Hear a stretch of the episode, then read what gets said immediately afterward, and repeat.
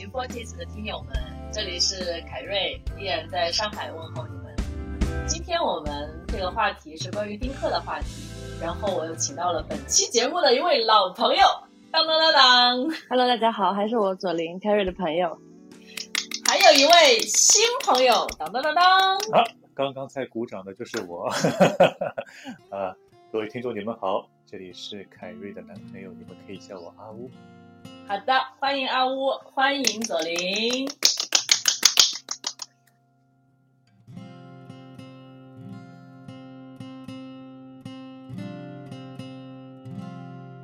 第一个问题是，第一个问题是，你为什么确定你会丁克，以及说你是怎么确定的？第一个问题是这个。嗯，我记得。对你先来，我先来。你先来吧。我先来。我我我我的理由是。我确定自己讨厌小孩，就是这么一个点。因为不管那个生命是属于别人的还是属于自己的，我非常讨厌一个 baby 从零岁长到成年的十八年的全过程。就这个这个物体我不喜欢。啊，也有人抨击过我说，那个人不是你生的，所以你不喜欢。也许那个人是你 是你生的的情况下，你会喜欢。我不想 have a try，就是我极其讨厌这个物件到这种程度，这是一个理由。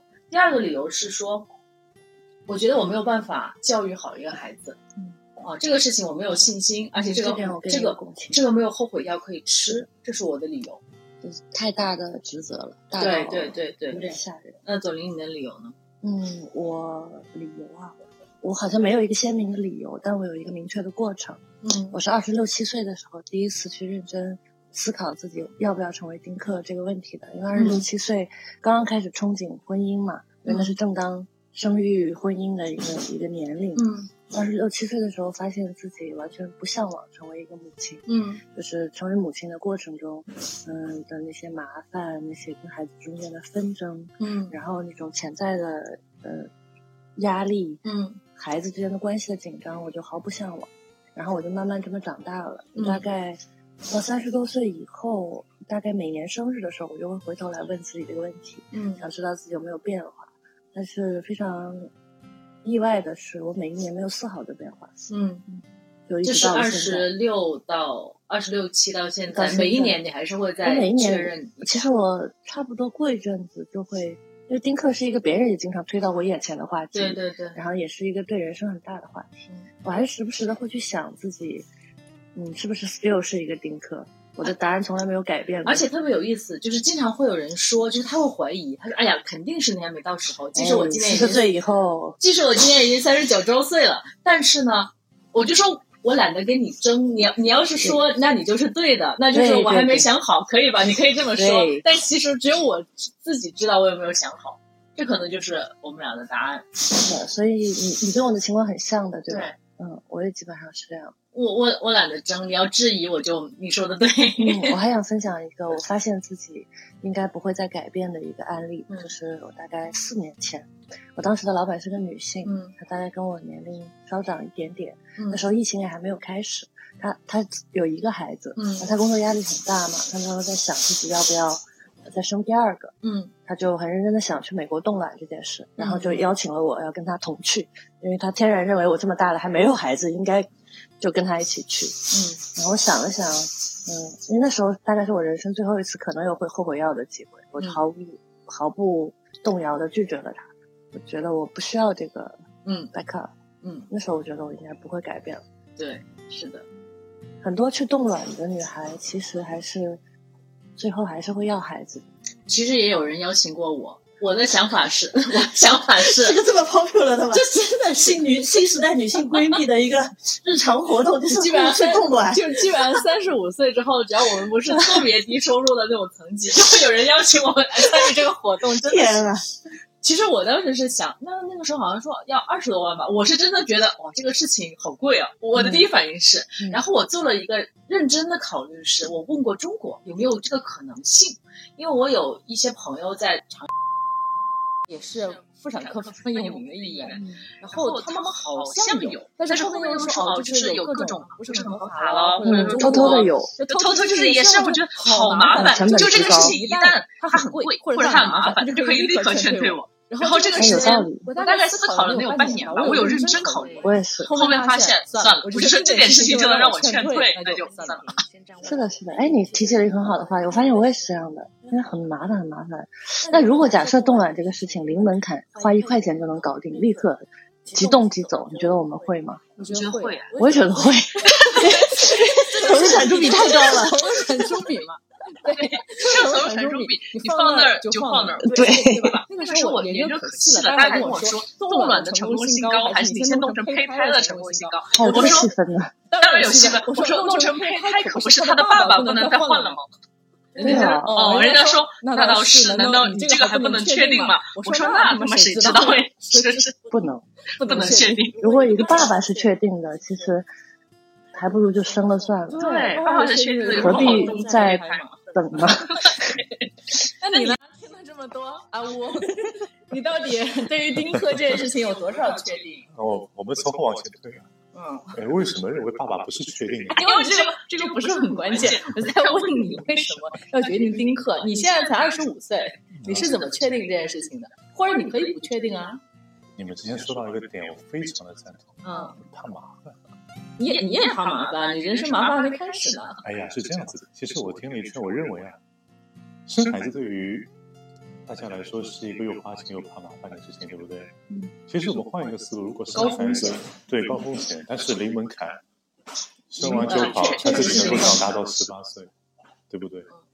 对，零门槛你是指对男性还是女性？我觉得有门槛，男性女性都有门槛。我说如果它是一个零门槛的事情，嗯，对不对？其实我们知道生孩子它并不是一个零门槛的事情，对啊，嗯，代价很大很大，什么育儿宝典，它是人生最贵的几个事之一了，对啊，比房子贵啊，对啊，最贵的没有。所以对你来说，就是还是简单的觉得性价比不高是吗？你的理由是啥？那性价比我不关心啊，我关心的是什么呢？我认为这个孩子会让我和我的另一半的关系变质。嗯，我是一个坚定的浪漫主义者。为啥？就觉得他过于就是有了孩子过于柴米油盐吗？不是。但其实当就是就是荷尔蒙吸引力减弱的时候，人生已经柴米油盐了。怎么可能嘛？可以去做其他的事情啊。哦，就是拖后腿。他你 的观念是，你可以这么理解。人生的后腿。啊，但是这么说的话，就可能有点残忍，不太人性化。我觉得他是说这个拖了关系的后腿。是的，我们两个人可以去在未来干很多的事情，没有必要把精力花在一个培养孩子身上。嗯，十年到二十年的光阴，要去思考他未来如何成长。啊，不行，我不能接受，我绝对不能接受这样的事情，而且很有可能我们的生活重心会放在孩子身上，嗯，从而忽略对另一半的关心。我对他来说，爱情更重要。是对我来说，现阶段来说。这是我的思考量啊。嗯，好的。啊，有有一点感人。有点感人。我是个浪漫主义者。是，我还很专一。哎呀，好了，够了，够了，够了。这今天不是咱俩的话题，今天是丁克的话题。好了，其他的事情对我来说其实没有想的那么深入了。嗯嗯。啊，比如说你们什么冻卵啊？冻卵跟你没有任何关系。那我问你个问题，阿乌。呃，你遇到他之前就考虑过丁克，并且有过决定，还是遇到他以后才开始？就他带给我这个思想，嗯，我思考了一下。之前你会想象自己是一个父亲吗？之前我大学刚毕业，嗯，所以也没有认真想。没思考，就是你刚好就直接把这条赛道 往另一条方向上改了。对的。这个叫什么来着？就是他本身思维不传统。啊，这个时候有人告诉他，人生有另外一个考虑，你要不要考虑一下？先入为主，他就会会考虑一下，对，先入为主，对，先入为主，对，我并不是一个。所以我觉得你的想法是，呃，好像没有啥新的这个意见引入，把你拉回到传统那条赛道。但如果真的问你丁克这件事，你有没有想好，你可能答案是百分百确定吗？或者其实不重要？我确定的。确定的，在我面前无非就是生孩子和不生孩子嘛，对不对？嗯，丁克的话题无非就是这两种定义嘛。嗯，而且我说了，我认为自己是一个浪漫主义者，并且实际上我自己也是。这好难啊！我觉得男的百分百确定的好少哦。嗯，我觉得其实我们俩刚刚是内心百分百确定，但是如果别人问我们，我们懒得解释，会说 whatever。对对，不想天天跟人家吵架。对，就是就是这么懒得麻烦。但是我很难很少听到男生百分百确定，确定嗯，我我觉得我听下来觉得他此时此刻的想法是真诚，他此刻肯定认为自己的一生余生都百分百确定。对，那到底之后的人生会发生什么？其实人生都是顺势而为。我我也可以，我不会反悔。你不反悔，我也坚定的实行这个计划。好，nice，挺好。那我们俩在过去的经过这个选择的这些时间，遇到过哪些阻力？我觉得这个是肯定有东西可以分享的。对，我我先来就是，其实我觉得阻力真不大啊。我说一下我的过程。首先一个，我第一次跟身边的人说我不会要小孩是十五岁。那个时候是个初中生，我还记得在我初中班主任的家里，因为班主任跟我们处的很好。班主任是是七零年的，就他大概就比我大个十十十四五岁，对我们基本上就是没有说有代关系人特别好。然后那个时候就聊，那大家都当笑话听，你知道吗？对。所以我的意思就是，在我十五岁那年，我非常坚定。但当时大家都问我理由是啥，我我其实理由是我刚给的第一条，就是我不喜欢小孩。哎呀，这个会变的，因为这种。好了。然后呢，这个是当年的一个开始的时间是十五岁。那我真正遇到什么样的阻力呢？嗯，其实听完听过上一期，大家也能感受到，我妈是个特别开放的人。那么她无非就是经常会问我说：“哎，这个事儿你真的想清楚了吗？”嗯，他他其实就只有这个问题。他说：“你考虑过一些可能的风险？风险，我们下一个话题再聊。风险或者压力或者代价。”我经常跟他讲的就是，我为什么觉得我准备好了，我为未来做了哪些打算来对应我什么老老年孤独之类的话题。我只要能够跟我妈妈解释清楚，她就 OK。嗯，这个是这么一回事。可能我比较幸运吧，我真的没有感受太多的压力。嗯，我觉得你比较好的能 handle 这些事情。嗯，就是，呃，一个是你有能力跟。父母维持一个足够好的亲密关系，再一个是你有能力说服你的妈妈，嗯，你是很好的能照顾自己的，嗯，因为很多人很多丁克的人，或者是呃在犹豫要不要丁克的人，他们的压力都是来自于父母嘛，对，嗯，我自己觉得跟父母的压力不是完全不可以挑战的，除非你来自一个极端传统的家庭，父母就是需要一个孙子，对，但绝大部分父母是需要。以他们的人生经历来说，拥有你，拥有一个孩子，是他们人生中最美好的事情。对，他们是会关心你，希望你不要因为自己的幼稚或莽撞错失了这一切。我妈妈就是这样的。我妈跟我的这些谈话非常感人的，就是她会说：“你看，妈妈有了你是怎么样怎么样，然后到老了你是我的希望，然后我不希我希望你也。”到你老了，我们都走了，你也拥有这一切了，非常 moving。对对对对对。嗯，但这个，但我是百分百确定的，我也在像你一样努力向我的父母证明，呃，我可以用别的方式过得很好，所以它是 OK 的。但我有一个别的压力，嗯嗯，想分享这个压力是这样的，我之前我从决定自己二十多岁决定自己要丁克，一直到现在，有过两段比较认真的亲密关系，都是以长期生活为。为打算的，然后，呃，我的伴侣，这两任伴侣都是在我们关系开始确定之前，呃，我就跟他们坦诚的谈了，呃，我是一个丁克，呃，然后我这是我的选择，然后，嗯，这也是你跟我在一起要面临的，我都做了这些谈话。这两个男性的情况也都非常的像，就是如果没有遇到我，他们人生应该会很自然的就去结婚生子，他们人生没有想过有别的选择，然后传统的男孩子。但由于我们的关系的进展，他们也是第一次，呃，面面对就人生可能也可能有这个选择的时候呢，他们都认真做了思考，并且觉得也确实觉得生孩子很麻烦，嗯，就是作为父亲也有很多经济的成本，这个经济的成本，然后决定，呃，接受这一点，嗯，然后呃，前一段亲密关系维持了。跟你现在的状况想，你要想一想以后会不会变。也不用 想太多，人生还无非就是顺其自然。我的前一段亲密关系维持了很久，还有十年之久。然后在这个过程中，我也时时都会很担心。就是他其实心里默默在后悔，但他没有一个机会说出来，所以我时不时的就会把这个话题很严肃的再提起来，然后我也会尽量表现出体贴，说如果你现在发现这个孩子的事情对你很重要，他不是不可讨论的，我们一定要能讨论这件事，不然就会真正的发生一些很可怕的事情。然后他每次给我答案也都是 OK 的，就是我可以觉得你现在很幸福，但是。但是我的前前一段亲密关系后来就结束了，嗯，不是因为丁克这个事情结束的，是因为一些其他的关系，我们就不再相爱了。我的压力就来了，我的压力来自于我经常现在会回头想一想，会觉得如果他遇到的不是我，可能他现在的人生会更好，因为我跟他在一起时，我有这种的，因为我觉得我跟他在一起十年，他也会跟我一样年纪渐长，嗯，他现在已经。四十好几了，然后还要再面临我要重新进入婚姻，然后我要有没有孩子这个面临，我会觉得我耽误了他的时间。但是虽然你们分手是因为不是这个原因，但是客观事实是他错过了十年，可能能够有一个小生命的机会。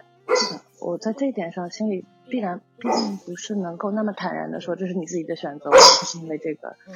但人生没办法那么坦然。嗯。我我有时候想起这件事会有些内疚。我对现在的这一段关系会不会也走到那一步，心里也是有点隐约的担忧。这个担忧有点无解，是无解的。他只是默默的。如果说这件事一定要说我有什么压力的话，就只有这个，别的我都还 OK。我觉得就是，我觉得这个就很 personal 了，其实没有什么好点评的。我觉得这个是 personal，对对对，就非常 personal 的一些想法。嗯嗯，那。阿吴同学，你觉得有压力吗？我觉得你没有。没有。我觉得，因为 他他跟他跟他父母的关系也非常的独立。按你自己来讲吧。这怎么讲啊？每个人经历不一样。你分享一下，就是你你觉得这个事情会不会有压力？因为其实你肯定不可能到了你父母会跟你聊这个，你父母不可能想过你会有这个念头，所以你没有压力源。我觉得现在。但是我觉得他们一定会理解我这个念头。为什么？哇，这是什么？为什么？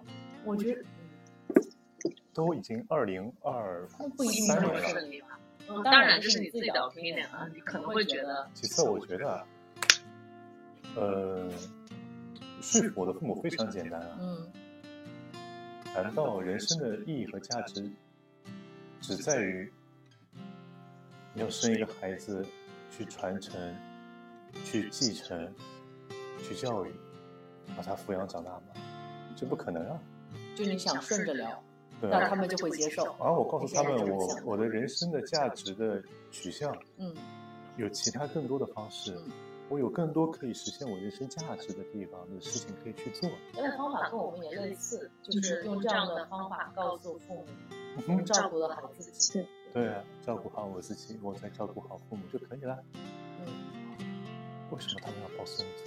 也是，你们家有没有皇位可继承？他们可以抱孙子。但是我曾经当孙子，当的不是很开心。那我父母和我爷爷奶奶关系并没有那么好。嗯，你父母和你爷爷奶奶关系也一般，你和你父母的关系也一般，就是你们这个。我和我爷爷奶奶关系好。对，还隔代很亲的。是的。这就是。我是爷爷奶奶抚养长大的。对对对。然后爷爷奶奶现在都已经离开我了。OK。是的。好的。那我们为这个终极决定，看上去我们三个都非常的坚定的情况下，做过哪些准备？做过哪些呃未雨绸缪的事情？呃，这一步还是我先来是吗？嗯，对你刚刚有说到，就是你跟你妈妈的交流非常 moving 的那一趴，我跟我妈几乎有一样的对话。对，然后我妈那个时候可能是真的是最后一次，她说：“啊，这基本是最后一次，我们认真来聊这个话题。”我觉得她是有所期待的，就是在她的。在他的那个视角里，他努力过，然后甚至还会以这是最后一次聊这个话题为开场白。做 老师的你知道吗？就是逻辑清楚，嗯很懂拿捏。聊什么来？那么他就说，他说其实就是一个点，就是说其他的可能都没法说服你了啊。我们也聊过好多次了。最后一个拍就是现在过得好或者不好，你是一个妈妈的指望，就跟你刚刚那个很像。嗯，就是。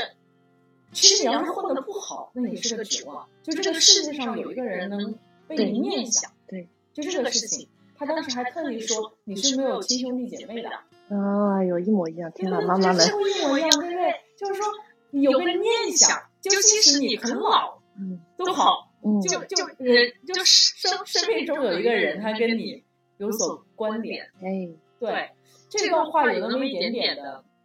能打动过我，那无非我在想，剖析这段话为什么打动我呢？其实本质还是老年孤独问题。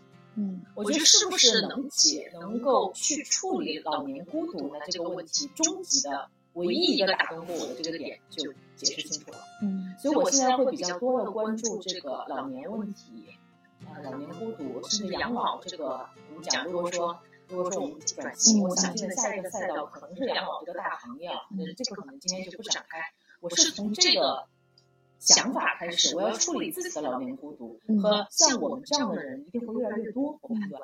嗯，所以解决这个群体的这个问题，它是有一点价值的。嗯，我是这么想。嗯，对，就只有这一个点，我觉得可以，可以让我做一些努力。其他的部分，我觉得我们都已经把自己照顾的比较好，对吧？嗯嗯，对。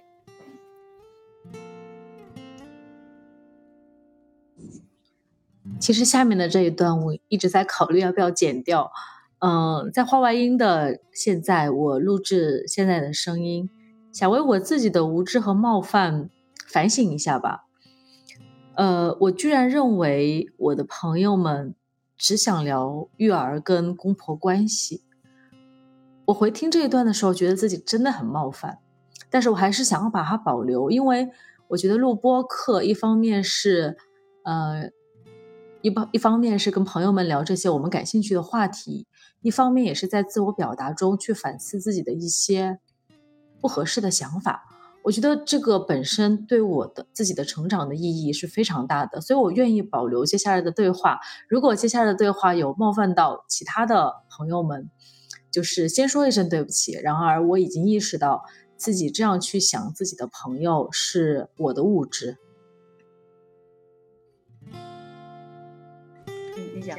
讲。然后突然想到个场景，应该非常有意思。嗯，你们应该都经历过，但我还没经历过，特别想听。嗯，你说。没有兄弟姐妹不代表你没有同学和朋友啊。啊，这个事情。所以你们在吃饭的时候，他们会在聊孩子。对。那你们聊什么呢？啊，这个我们会换朋友。这个 这个啊，我们来说。好，你有没有发现？你看，我八四年的，你九八年的，我们今天还在聊，我觉得我。那没关系，暴露就暴露。就是我我我我我觉得我应该最低下限大概能够真的成为朋友的，也差不多就是这个年纪了。我尝试过，其实。还会认识一些零零后的朋友，就那种浅交情嘛，比如说玩桌游认识。我发现聊不了了，对，可能我的下限就在九八零零左右了。对你，你刚刚的那个问题是，当我们的同龄朋友老去的时候，不是或者什么老去啊，就是他们他们有孩子的时候，你真的只能换朋友，只能换，只能换朋友。他们只会聊孩子吗？不是，不是，不是，是是这样的，让我复原一个体验。我的闺蜜们坐在一起，我们是四个人，另外三个都有孩子，我可以明显感觉到他们在迁就我。我估计有可能走那种相似的感觉。他们在迁就的不聊，他们很想聊的那些话题，比如说育儿，比如说学区房，他会觉得我没有共鸣。后面我会参加这个局。那那我还不是就是换朋友吗？这个结果他们不应该每周哦，他们每周其实就聚一次或者每个月聚一次，聚一次这种闺蜜呃，这种这种朋友，我们现在这么忙的情况下，可能我我们半年才会聚一次的情况。半年聚一次哦。我会感觉到半年聚一次，他们都在克制自己来迁 就我不聊这个话题，我会觉得有一点点麻烦到别人。我的想法就是换朋友。我们再从这个问题倒退回去看，嗯，最终形成丁克老年孤独的问题是你在中年就已经没有了朋友。嗯，不是这样的，不是这样的。那是什么样子？嗯。好，我想说一个，呃，我跟你相似的情景，但是我用不一样的方式处理。我也有很多同龄的朋友，就是其实女性的交流和成长的欲望是非常高的，嗯，就是女性绝不是只关心孩子和学区房，但是当她进入了这些人生巨大的难题以后，她需要一个 group，一些同样在面临孩子和学区房的人跟她一起交流这件事情，互相帮助，交换信息。那这个时候，他们就百分百的抛开我，我也非常的 comfortable，会完全去讨讨论这些他们的问题，但不代表我就会失去这个朋友。嗯，就是他们有很多别的孩子之外的问题，每个人都面临一个孤独和男性的关系问题，就个人成长跟孩子之间的，就是这些问题，这些问题我拿手啊，没有人比我更拿手了。当我跟他们在一起的时候，我就会成为那个操控话题的人，我就会把这些问题 bring down。然后跟大家去讨论，他们每个人都会热烈的反馈我，因为没有人再跟他们谈了。很多人会像你刚刚的问题一样，以为他们只会谈孩子和学区房，他们是需要我的，所以我，哎，我对他们会更有价值。不止你肤浅了，我也肤浅了。对，因为因为我觉得我还是过于敏感了，你知道吗？就是没事，你你谈他们关心你关心的话题的，就是这个点，就是我一旦觉得他们在迁就的时候，我好像觉得你也要迁就他们。如果我拉回到我的话题，他们就会更加的迁就我。我我在这个点上跟你采用了不一样的方式。对，而且其实，嗯，如果说。我我现在我现在脑脑子里出现的这四个人哈，就是加我自己在一起，另外三个朋友和我们在不同的赛道上面，他们在传统行业。我觉得还有一点就是，我会比较敏感，说他们会不会觉得我聊我们的行业啊，或者我们的一些思考方式啊，他觉得我的失望，又是我敏感的，我觉得。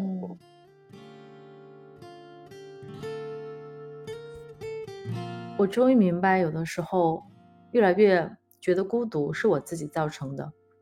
我会去臆想，我会去臆想，我跟我的朋友处于不同的行业，所以我们没有共同语言。我我听我我回听上面这一段对话，其实我挺惭愧的。就这样想，确实真的是一种自大。做一个有用主义者，还真挺讨人厌的。我把很多习惯带在了生活中，会要求别人去跟我按照有用主义的方式去沟通，真的挺讨厌。我之前的想法特别的就是有用主义。我总觉得，像一个男人，你要帮别人解决问题。有的时候，有的时候别人的状态就是，你现在讲的这个事情，然后告诉我你想解决什么问题，我们来解决这个问题。把你的需求告诉我。对，我现在提出方案。你把我你的需求告诉我，想这个的目的是什么？我就觉得自己有点讨厌，有点 boring。嗯，不会。我有什么需求？就想跟你单纯的聊聊这个？哎，对，没错，你以后不能这样，转变一下的思路了，亲爱的。你需要的是倾听，对吗？我我需要有一些无用主义，你你就有用，你就只需要啊，你就我告诉你一个小妙招，就是呃，你只要不断的重复他的中心思想，并且表现出 very caring，他就会很很好。是的，嗯，我有一个好朋友，本来我中年友谊那一期是邀他的，你知道吗？因为他他是他被我定义为好朋友，一定是他做对了一些事情。其实我后面想，为什么会邀他？是因为他是个很好的倾听者。他后来拒绝了做我的嘉宾，原因是什么？我是一个如此没有表达欲的人，你居然要我做嘉宾？嗯，我心想哦，你确实是一个没有表达欲的人，那为什么我会把你列为我的室友呢？因为你是个很好的倾听者。对对，互相需要。所以在这个点上，其实是做的很好的。对。然后回到你刚刚的那个好奇的问题，我们对抗孤独的方式，一个是维系好我们值得维系的朋友，对，以及说认识新朋友。左林，左林可能更加就倾向于。我们两个其实都有吧，我我可能更加的多的是我有很多的新朋友，但是我现在也感觉到我不可能再有零零后的挚友了，应该是到这个年纪为止了，说不定，也说不定哈，不一定。顺势而为，顺势而为，顺势而为。我觉得其他的都不是问题，就是丁克到老之后所谓要应对的其他的问题，真的都。我分享一下我的感受啊。呃，我觉得有一层我跟你挺像的，就是因为我决定要听课以后，肯定要非常早的开始为呃老年的医疗问题、照护问题，嗯嗯，呃去去做做做打算，所以我一直在努力的赚钱，就是先预留出来，嗯，到时候就是这种医疗服务和看护服务的钱，嗯，但这个是一个非常技战术层面的，你只要搞定就好了，嗯，然后。有一层，我觉得是需要，就是丁克带给我，也不能说是压力，但是让我意识到的一点，就是我大概丁克一段时间，三十多岁的时候开始意识到。呃，亲子关系就是一个母亲对她的孩子的爱，是一个女人一生中能够拥有的烈度最高的情感。是的，就是那种爱，就是你真的可以站出去为她挡枪。然后，如果你选择不成为一个母亲，第一，我人生中必然有这种遗憾，我体验不到人类所有情感中烈度最高、纯度最高的那一部分了。嗯那我决定接受它。嗯。我就没有就没有了。跟你一模一样，没有这个阶段。对，然后呢，我开始意识到，如果你想要维系，为什么那么多？疲劳的母亲甘之如饴，就是这个爱是让她的生命变得充盈的，嗯，那种牺牲感，嗯，如果我我已经没有这些了，我必须要非常刻意的或者是有觉察的去训练我爱他人和接受爱的能力，嗯，也就是把一段把身边的关系尽量的带带带向深入。如果只是每周喝咖啡什么的，那其实你会一直拥有很多 social friend，对对对，没有灵魂的 friend。是的。就我后来在刻意训练这种和他人很深的连接的能力，它对我很难的，我有一点点社恐的。没错。啊，但这个练习的过程，我觉得是我。由于自己的人生选择，必须要付出的代价和探索的新的路程，没错，就是这一步。我我真的也完全有这个，是吧？你看，我我都在刻意练习自己的共情力了，就因为其实我更年轻一点的时候，我说过一句话，我说我不是知心姐姐，I don't care，因为我是一个在职业上往前冲冲冲的人。因为其实，在职业上发展的很快的人，他一定是可能百分之八十的人不喜欢他。I don't care，我甚至只要我的老板喜欢我，对，你必须你必须有这个能力，不然你就冲不了那么快。这就是功利主义者。其实基本上是在三十五岁之后，我会开始比较多的在以，呃，我是不是一个可爱的人？嗯，真的，就这个去爱，嗯，这个变化完全是 这个变化发生之后，我一直是吗？在之前也是吗？是啊，我遇到的时候就挺可爱。是啊，我那时候就一直记得你，虽然那时候我们就只是同事。对，但是我现在甚至希望自己，比如说多锻炼一些倾听能力。嗯，有有可能有人会有一些非功利的问题会来问我，真的会很多人请教我，但是他他们请教我的都是功利的问题。我觉得每个人会从别人跟你打交道的方式来作为一面镜子，映射你在别人眼里什么样的人嘛。那很简单。他们他们是答案的人，他们失恋了是会找我的。他们如果说我想加入某某大厂，来简历要帮我看一下，他肯定会找我，你知道吗？所以我是一个有用的人。我觉得这件事情让我觉得我非常感恩。我我被人当做一个有用的人，首先我是感激。对，这很棒。另外一个就是他还差点意思，就可能我对自己是一个什么样的人，我希望他更加多元化。嗯，这也很棒。这一定会进步的。就是我我我回应一下你刚刚那个想法，是我完全有一模一样的思路。就是我错过了一个很棒的体验。对，我一定要干点更牛逼的事情，把这个给补充上来。是的。其实说我们可以再往下聊一下，就是我最近有跟他有跟阿波讨论，去做一些有意义的义工，不只是给人家看什么客栈的前台这种。比如说我今年不是会到东南亚嘛，我最近联系了一个去马来西亚，因为我有潜水证嘛。去马来西亚兰卡威去做一些环保公益的一些项目，对，就类似这种，我可能会做一些比较多的这些方法去释放我对环境的关心，就之类的这些，我可能在讨论，就是我们把小爱可能变成了大爱。这是我以前的梦想之一，你有没有记得我去年一直跟你说我要做慈善，嗯，对，去年我在奚落他，我说慈善好像不是一无所有的人能做的，但是我就是憧憬着。对，我说的不对，你说的是对的。人人都可以，人人都可以做慈善。没错。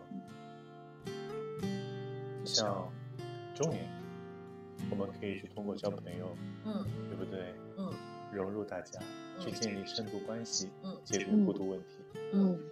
那是因为平时还有更多的事情来充实自己的时间，嗯，工作啊，嗯，学习啊，等等，对不对？就是把注意力放在自己身上，嗯，对。但是时间一过去，等到。退休了之后，嗯，对不对？嗯，等到一个人独处了之后，嗯，等到身边的朋友都老了之后，嗯，别人陪伴你的时间也没有这么长，更多的是你一个人陪伴自己的时间了呀。嗯，那这个时候的孤独问题，你要怎么解决？而且我觉得有孩子跟没孩子，除了多一个念想之外，在物理空间上，终归还是要面对。是的，对，嗯。我我我一年之前开始定一个每周天早上十一点钟给我妈打电话的闹钟，嗯，就是因为我发现我可能有的时候会忙到半年，呃，不，半年有点快，半个月，嗯，没跟我妈语音通话，嗯，其实你微信打文字和打一通电话差异是很大，嗯，所以这个就是说，即使我妈有我，那她还是孤独的，嗯，对这个问题，我觉得它是个问题，但是没有。被渲染的那么严重，它是有计划的。我的观点跟他是一样的，就是孩子并不会天然陪伴你，孩子很有可能在老年成为你最高兴的来源，都是有可能的。就这个事情不是一定的，就是把自己的生活过成什么样都是看自己的。做义工，做义工，做义工，有跟年轻的朋友，然后开房车旅行。嗯，我对这一部分其实真的不焦虑。这就是让自己变得更健康。我我觉得现在还有一个观念就是。中国很可能会觉得七十是一个非常大的坎。完了之后，七十之后那个画面都是拄着个拐呀，最多能够最多能够上个广场舞啊。你看，你看国外真的很多，你看巴菲特八九十岁都在外面玩的。我觉得有有这么多烦心事操心七十以后的事情，我们今天变得更健康，嗯，是很重要的。七十去男宿舍做宿管阿姨。为什么要去男宿舍做宿管阿姨？你在描述一些什么画面？你自己想多了。我没有想。我自己想多了。好吧。我真的还，可能我嗯早几年大概想想这个社会焦虑，嗯最近真的还挺不焦虑，因为，我嗯我昨天看了一段一段徐志远的话，他是应该是在一个访谈中大概在说这样一个意思。呃，他只身为一个知识分子，他在分享，认为一个过度度崇拜年轻的社会是一个才智深度不足的社会，嗯，因为你没有别的东西可以去谈论，然后，嗯，很多人在四十岁以后也停止了成长，对，然后好像我就只剩崇拜年轻一条路，对，他这段话我还挺认同的，因为我，嗯，我自己觉得，我现在正在刚刚开始进入人生的巅峰状态。就是二十岁、三十岁的时候，你的思维其实没有现在那么有条理，思维深度没有那么好，你得到训练也没有那么好。再往后可能还有二十年，就是人生的最有创造力的年年代刚刚才开始。嗯，所以我我现在还比较着重于 focus 在这一部分，在二十年怎么过好，还没有太多的去焦虑。七十岁以后身边没有子女，那时候自然会有办法。也许那时候人造器官已经有了。真的是，真的真的会有这个观念。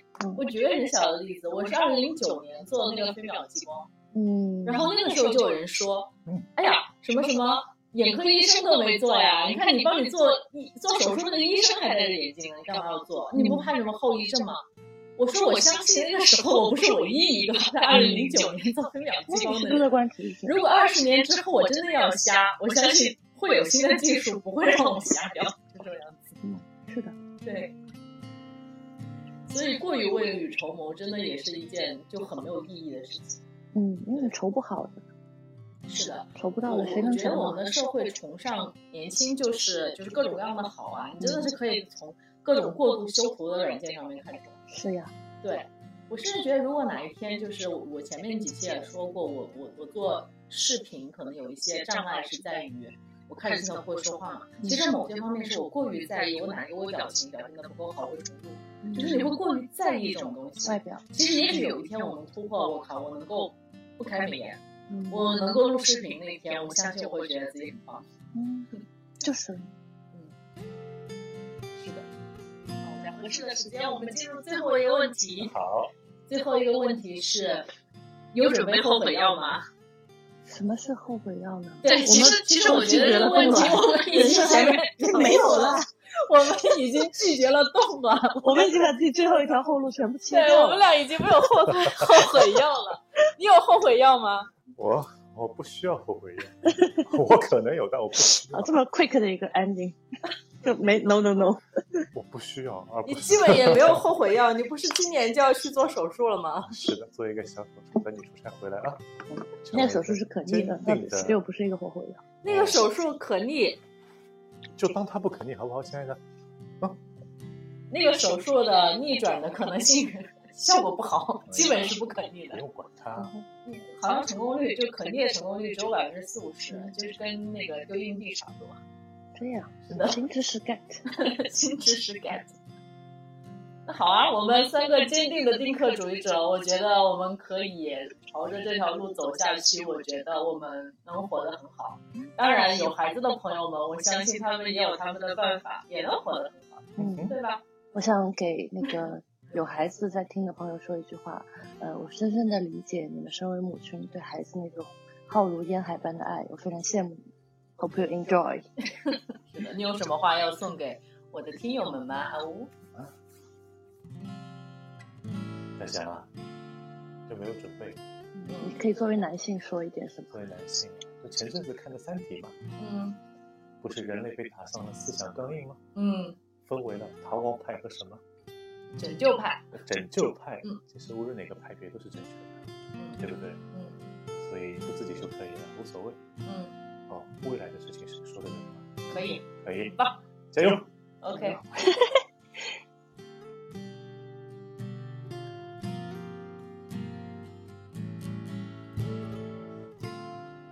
感谢朋友们聆听到这里这就是这一期关于为什么我们选择丁克的播客的所有内容了。